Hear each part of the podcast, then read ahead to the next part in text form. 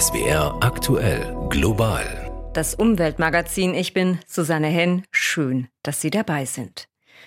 Das Wetter der letzten Monate hat uns mal wieder gezeigt, dass der Klimawandel es ernst meint und wir jetzt wirklich schnell reagieren sollten. Und da sind wir alle gefragt, denn auch das Ändern von vermeintlich kleinen Gewohnheiten kann einiges dazu beitragen. Zum Beispiel kürzere Strecken mit dem Rad zu fahren und nicht mit dem Auto. Eigentlich hinlänglich bekannt, aber noch zu wenig praktiziert. Wenn man Menschen dazu bringen will, dies öfter zu tun, dann, so der Mobilitätsforscher Professor Andreas Knie, sollte man sie bei jeder Aktion in diese Richtung loben.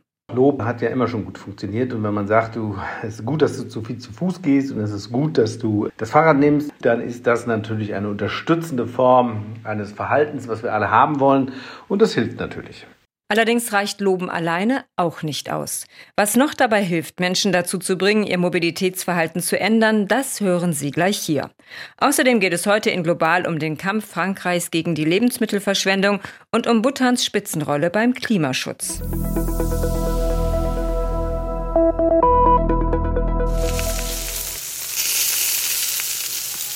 Wir sind mitten in der Grillsaison. Das Wetter spielt mit und täglich werden bundesweit Grills im vermutlich sechsstelligen Bereich angeschmissen. Darauf landet immer noch meistens Fleisch. Und das stammt leider selten von glücklichen Tieren, denn verkauft wird hauptsächlich Billigfleisch. So zu lesen im neuen Greenpeace Supermarktcheck. Alice Tilson. Mehr als 80 Prozent im Fleischsortiment der Supermärkte kommt aus den unteren Haltungsformen 1 und 2. Frischfleischprodukte mit der Kennzeichnung Haltungsform 1 sind seit Sommer letzten Jahres sogar leicht angestiegen. Die besseren Haltungsformen 3 und 4 liegen im Supermarktangebot bei einem Anteil von nur knapp 12 Prozent. Greenpeace macht einmal im Jahr eine Abfrage bei Aldi, Rewe, Edeka, Kaufland, Lidl, Netto und Penny.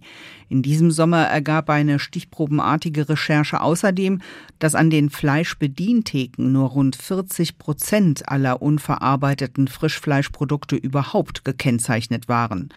Haltungsform ist eine freiwillige Kennzeichnung des Handels. Bei Stufe 1 erfüllt die Stallhaltung nur die gesetzlichen Mindeststandards. Das kann nicht froh machen, genauso wenig wie diese Nachricht. Zwar werden in Deutschland aktuell wieder mehr Windräder gebaut, aber nicht genug, so Werner Eckert, um die Klimaziele der Bundesregierung zu erreichen. Im ersten Halbjahr bis Ende Juni also sind 331 Windräder neu gebaut worden. Es wurden aber auch 200 alte, meist kleinere Anlagen abgebaut. In Baden-Württemberg kamen acht Räder dazu. Insgesamt gibt es im Land jetzt 783. Gemessen an der Fläche bleibt Baden-Württemberg damit gemeinsam mit Bayern und Sachsen weit hinter dem Bundesdurchschnitt zurück. In Rheinland-Pfalz stehen bereits 1800 Windräder, hier sind 22 neu dazugekommen, vier wurden abgebaut. Auch wenn sich die Ausbauzahlen insgesamt wieder etwas erholt haben, sind sie noch weit von den Werten von vor 2018 entfernt. Ein Grund für die leichte Erholung, es gibt wieder mehr Geld für Windstrom.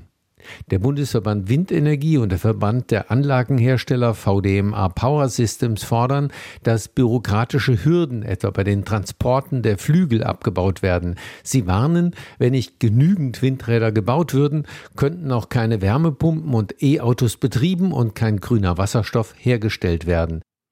Grünen Wasserstoff herstellen, das will man auch in Mexiko. Das Land ist schon lange ein beliebter Produktionsstandort für die deutsche Industrie. Wind und Sonne gibt's hier genug und deshalb, so Anne Dämmer, soll in Zukunft die Produktion von grünem Wasserstoff und grünem Ammoniak Arbeitsplätze schaffen und bisher ungenützte Standorte für Investoren attraktiv machen. Cyril Dufault-Sanson vom deutschen Unternehmen Hydrogen lässt den Blick in die Ferne schweifen. Er sieht eine hügelige Landschaft, kaum Bäume, ein paar Ziegenweiden auf einer Wiese. Am Horizont ist nur ein Mast zur Messung des Windes zu sehen. Der Geschäftsführer hat die Ärmel von seinem weißen Hemd hochgekrempelt. Die Sonne brennt in Champeton, einem kleinen verschlafenen Ort im Süden Mexikos im Bundesstaat Campeche, auch noch am Nachmittag. Und von dieser Tatsache ist der Franzose begeistert. Denn das von ihm geführte deutsche Unternehmen will dort schon bald zusammen mit der mexikanischen Firma Mexco eine Anlage für grünes Ammoniak bauen. 1,1 Milliarden Euro sollen investiert werden. Wir haben die perfekten Bedingungen, um äh, rund um die Uhr äh, die Anlage zu, ähm, zu betreiben. Schwärmt der Geschäftsführer. Sein Unternehmen hat sich auf die Entwicklung von Anlagen für erneuerbaren Wasserstoff spezialisiert. Bald schon sollen sich um den Windmast Solarpaneele und Windkraftanlagen tummeln. Denn Wind und Sonne gibt es in der Region satt. Es sind die besten Voraussetzungen, sagt auch Marco Hüls, Projektleiter bei der Gesellschaft für internationale Zusammenarbeit GITS, die die Machbarkeitsstudie für das Unternehmen durchführt. Es wird ein 100% grünes Ammoniakprojekt sein und das Interessante daran ist, dass die erneuerbare Energie für die Herstellung des Wasserstoffs und des grünen Ammoniaks hier direkt vor Ort produziert wird. Das heißt, diese Anlage wird nicht ans Stromnetz angeschlossen, sondern produziert autark den grünen Wasserstoff und den grünen Ammoniak. Strategisch ist der Standort günstig gelegen, direkt an einem Hafen, ideal für den Export vor allem nach Europa, so der Plan. Das, was am Ammoniak am Ende grün ist, ist vor allem die Produktion. Es werden keine Schadstoffemissionen generiert. Produziert werden soll Treibstoff für die Schifffahrtsindustrie, die die Umwelt bislang mit Schweröl verpestet. Für Angelika Lader vom Ministerium für Umwelt und Energie in Campeche hat das Projekt viel Potenzial für die Region. Für uns ist das sowohl auf wirtschaftlicher als auch auf sozialer Ebene ein Gewinn. Die Rede ist von rund 1000 Arbeitsplätzen, die für den Bau der Anlage entstehen. Darüber hinaus soll auch ein Ausbildungsprogramm für die weitere Qualifizierung der lokalen Bevölkerung in dem Bereich entstehen, so das Versprechen. Das Projekt ist zunächst eines von sechs weltweit, das mit einer Machbarkeitsstudie im Rahmen der Wasserstoffstrategie der Bundesregierung gefördert wird. Das geplante Projekt könnte Vorbildcharakter haben, sagt der deutsche Botschafter in Mexiko, Wolfgang Dold. Wir sind ja hier in Campeche. Das ist ein, eine Gegend, die nicht besonders reich ist. Es gibt kaum Industrie. Wenn hier grüner Wasserstoff produziert wird, dann hat das natürlich eine magnetische Wirkung auf andere mögliche Investoren. Sollte alles gut gehen, könnte in zwei bis drei Jahren mit dem Bau der Anlage begonnen werden. Wenn sie einmal steht, wird sie sich daran messen lassen müssen, inwiefern die Menschen und die Umwelt tatsächlich davon profitieren. Das war eine Reportage von Anne Dämmer.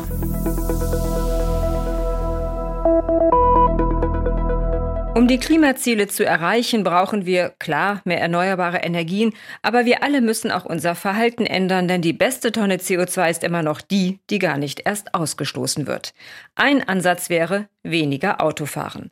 Vor allem in der Stadt ist das oft auch gar nicht notwendig, denn man könnte sich gut anders fortbewegen, wenn nur die Bequemlichkeit nicht wäre. Im Freiburger Stadtteil Waldsee läuft seit einiger Zeit ein Projekt, bei dem es darum geht, herauszufinden, wie man Menschen dazu bringen kann, aufs eigene Auto zu verzichten.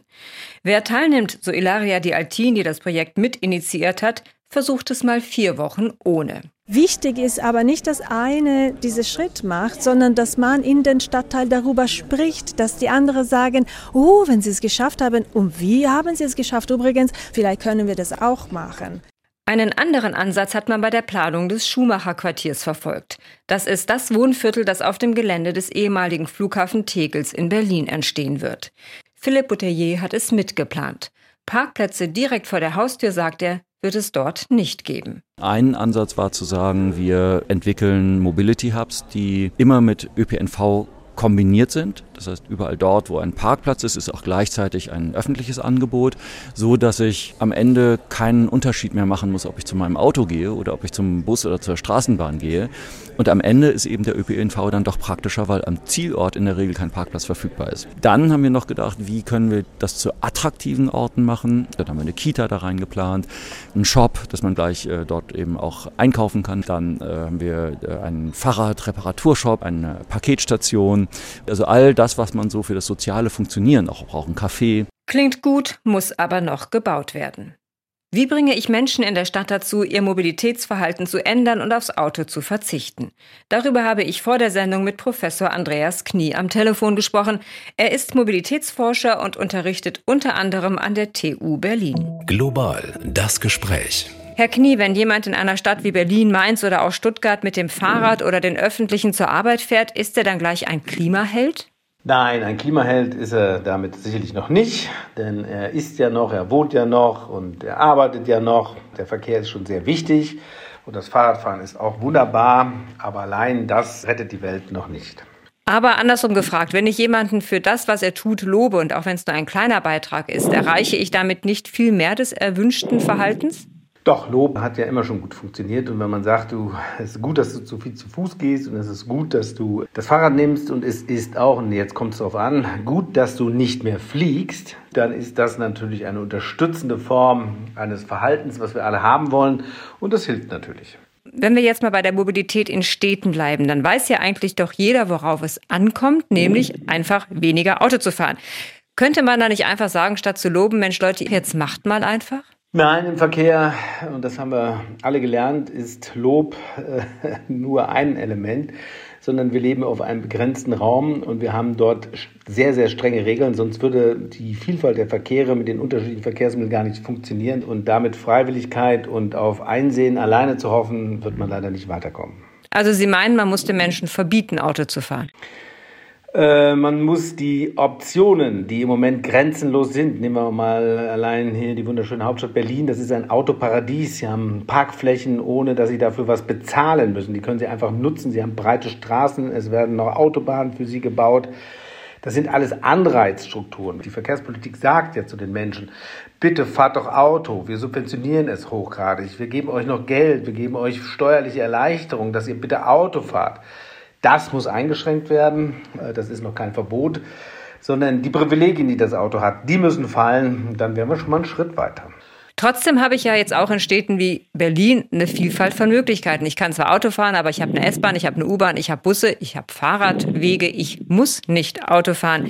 Wie muss ich Menschen denn ansprechen, dass sie vielleicht auch freiwillig ihr Mobilitätsverhalten verändern? Das machen die Menschen ja schon, wenn, wenn sie jetzt den modalen Split, also die Aufteilung der Verkehrsmittel, bei den täglichen Wegen sehen, ist das Auto nur noch bei 20 Prozent beteiligt, das Fahrrad schon bei über 25 Prozent, genauso wie übrigens der ÖPNV. Das heißt also, die Menschen tun schon freiwillig ein anderes Verkehrsverhalten zeigen. Sie sind nur sehr eingeschränkt, weil das Auto für das, was es macht, unglaublich viel Platz braucht und zwar auf Kosten der Fahrradfahrenden und der zu Fuß gehenden. Und dementsprechend sind alle Appelle, fahrt doch mehr Fahrrad, spätestens am Ende des Fahrradwegs nur noch Schall und Rauch. Denn noch dominiert im öffentlichen Raum das Auto und das muss zurückgenommen werden, dann, wenn die Regeln für alle gleich wären, dann kann ich mit Appellen, dann kann ich mit Lob was bewirken. Aber im Moment haben wir eine völlig asymmetrische, einseitig auf das Auto fixierte Verkehrslandschaft. Also ich müsste Ihnen ein viel ausgewogeneres äh, Straßenverkehrsnetz bieten, was eben die Nutzung der Wege angeht. Es müsste für alle gleich sein. Ne? Es müsste für Fußgänger, für Fahrradfahrende, für Rollerfahrende, für Sharing-Autos und für private Autos gleiche Bedingungen geben. Und dann könnten wir tatsächlich über Appelle, über Freiwilligkeiten oder über alle möglichen Dinge tatsächlich reden. Wir haben eben die Erklärung gehört, wie sogenannte Mobilitätshubs in einigen neu zu bauenden Vierteln geplant sind. Als Knotenpunkte, in denen ich zwar auch parken kann, eigenen Parkplatz zu Hause habe ich nicht mehr, ich kann dort parken, aber dort gibt es dann auch ganz viele Mobilitätsangebote, sodass ich eigentlich überhaupt keinen Grund mehr habe, ein eigenes Auto mir zu leisten. Ist das die Lösung? Das ist ein Weg in die richtige Lösung, eben die Vielfalt anzubieten. Das funktioniert ja schon an den Stadträndern in vielen Fällen, aber solange ich noch in die Stadt komme, viel besser mit einem Auto, solange der Parkplatz nahezu nichts kostet, äh, solange ich überall mit dem Auto alles machen kann, solange ist das Auto noch das Dominante und auch die Kosten des Autos immer noch erstattet bekomme, noch eine Entfernungspauschale haben, die zwei Drittel mehr bezahlt als mit dem öffentlichen Verkehr solange ich noch eine jährliche Dieselsubventionierung von fast 8 Milliarden Euro bekomme, solange diese Einseitigkeit auf das Auto fixiert ist, sind auch diese Hubs, die Vielfalt anbieten, aber die Vielfalt nicht wirklich substanziell umsetzen können, weil das Auto diese Vorteile nach wie vor hat. Solange bleiben diese Hubs auch nur für eine Liebesmühe. Wir müssen an den Kern des Problems, wir müssen die Privilegien des Autos reduzieren. Also Autofahren muss viel teurer werden und dann steigen die Menschen um. Das Auto muss genau die Kosten, die es verursacht, tatsächlich auch bezahlen. Das gilt für alle anderen Verkehrsmittel auch. Wenn wir das haben, dann haben wir tatsächlich die Bedingungen, die dann es ermöglichen, Menschen auch mit Appell an die Vernunft irgendwie zu einem anderen Verkehrsverhalten zu ermutigen. Dann ist es auch stressfreier, es ist gefahrenloser. Dann haben wir einen Rückgang der Autofahrenden. Man kann ja Menschen auch locken. Und wenn ich jetzt sage, weniger Autos in Städten bedeutet ja viel mehr Platz für Schönes, für Spielstraßen, für Sitzecken, für Bäume, für Beete. Sowas zieht nicht? Doch, wenn wir mal äh, ins Ausland schauen, schauen wir mal die belgischen Städte, schauen wir mal äh, nach Wien, schauen wir mal nach Zürich, nach Bern, schauen wir mal nach Frankreich, schauen wir überall hin, schauen wir selbst in die USA, schauen wir nach New York, der Broadway, eine riesige Fußgängerzone. Überall sind die Menschen, nachdem es lange konflikthaft war, das einzuführen, nachdem es eingeführt worden war, sind alle viel glücklicher. Sie haben mehr Raum, mehr Vielfalt, mehr Möglichkeiten die Innenstädte beleben sich und vor allen Dingen die Städte werden auch wieder kaufkraftfähiger. Das heißt, der Einzelhandel belebt sich wieder. Also deshalb ist alles, was noch weiter das Auto zementiert, eine schlechte Politik. Und wir wissen aus dem internationalen Ausland, anders geht besser und das sollten wir auch nachmachen. Das war der Mobilitätsforscher Professor Andreas Knie. Vielen Dank, Herr Knie. Gerne schön.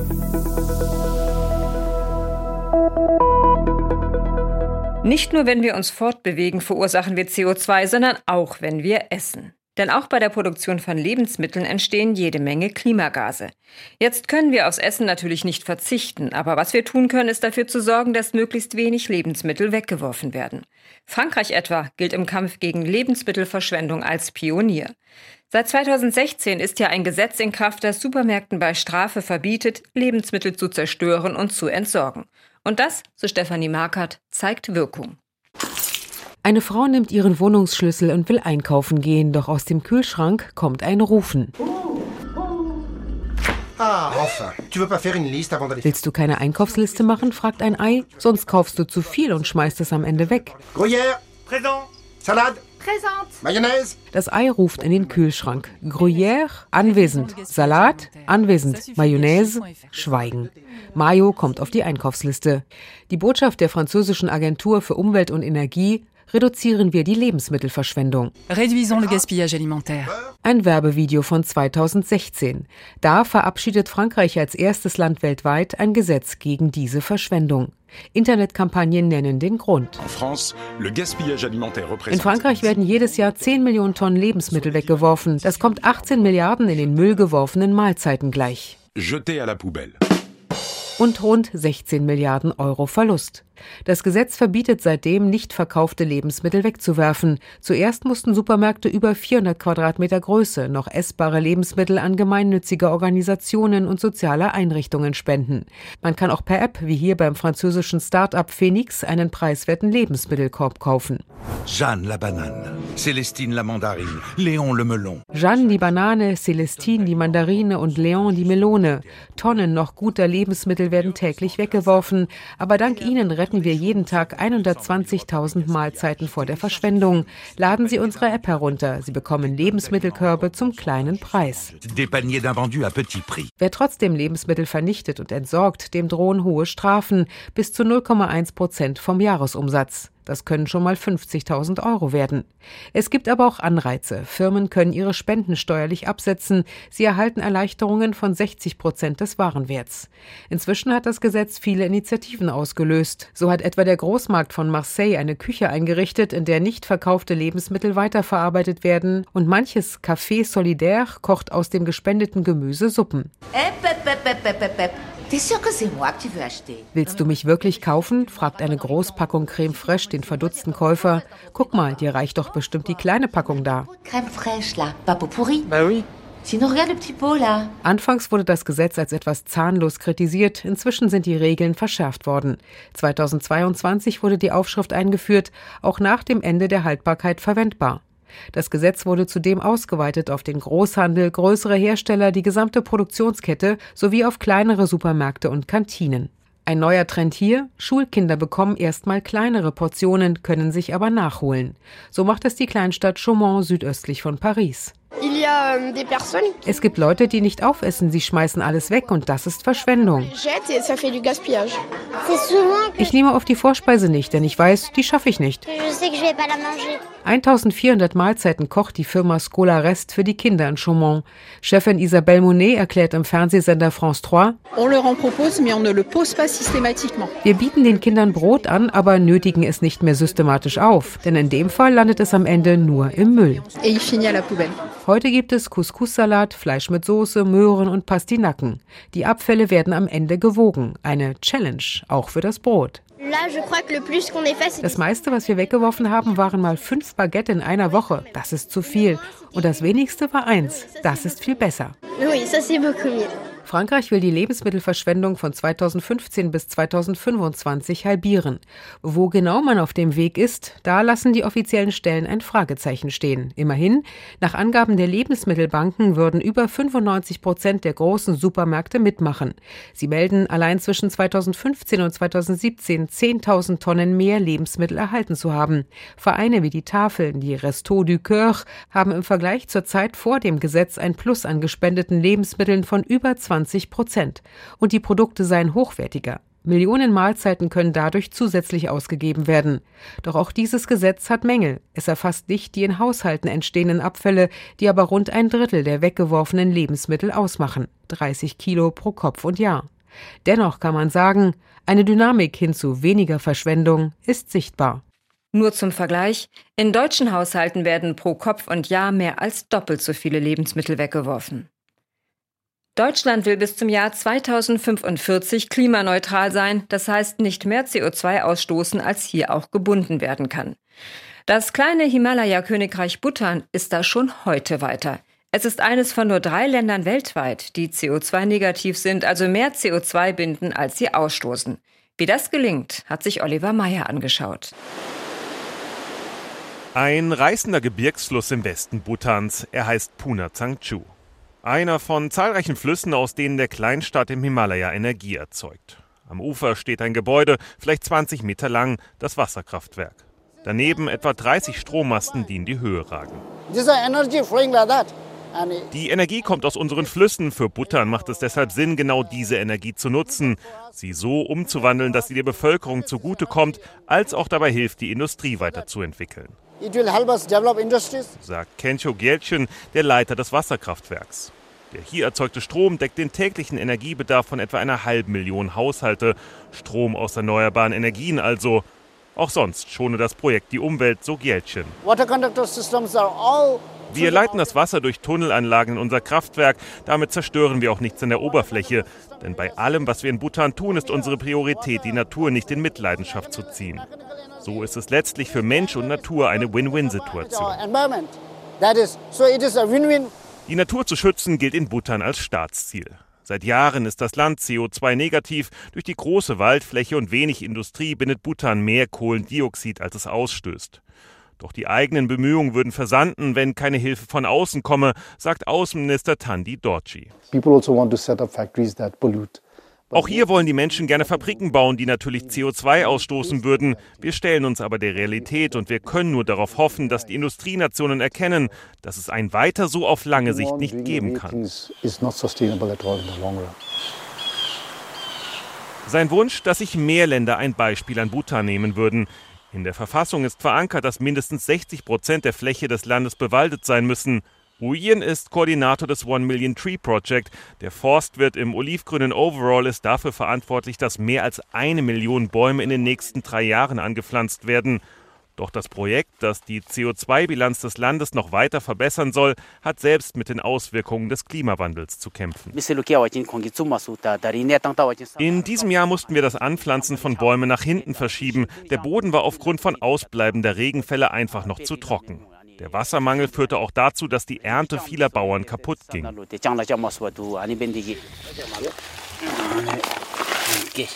Noch immer ist die Erde hellbraun und trocken. Doch Uyen und sein Team wollen keine weitere Zeit mehr verlieren, pflanzen so viele Bäume ein, wie sie nur können. Ihre Ziele sind ehrgeizig gesteckt. 10 plus million wir nennen unser Vorhaben inzwischen schon das 10 Millionen Plus Projekt, denn innerhalb der nächsten zehn Jahre wollen wir mehr als 10 Millionen Bäume anpflanzen. Von jedem einzelnen Baum profitiert nicht nur Bhutan, sondern die ganze Welt. Das Klima, das wissen alle in Bhutan, können sie damit nicht alleine retten. Was aber geht, ist mit gutem Beispiel voranzugehen. Bleibt zu hoffen, dass möglichst viele hinterher marschieren. Das war eine Reportage von Oliver Meyer und das war's für heute im Umweltmagazin Global. Ich bin Susanne Henn. Danke fürs Zuhören.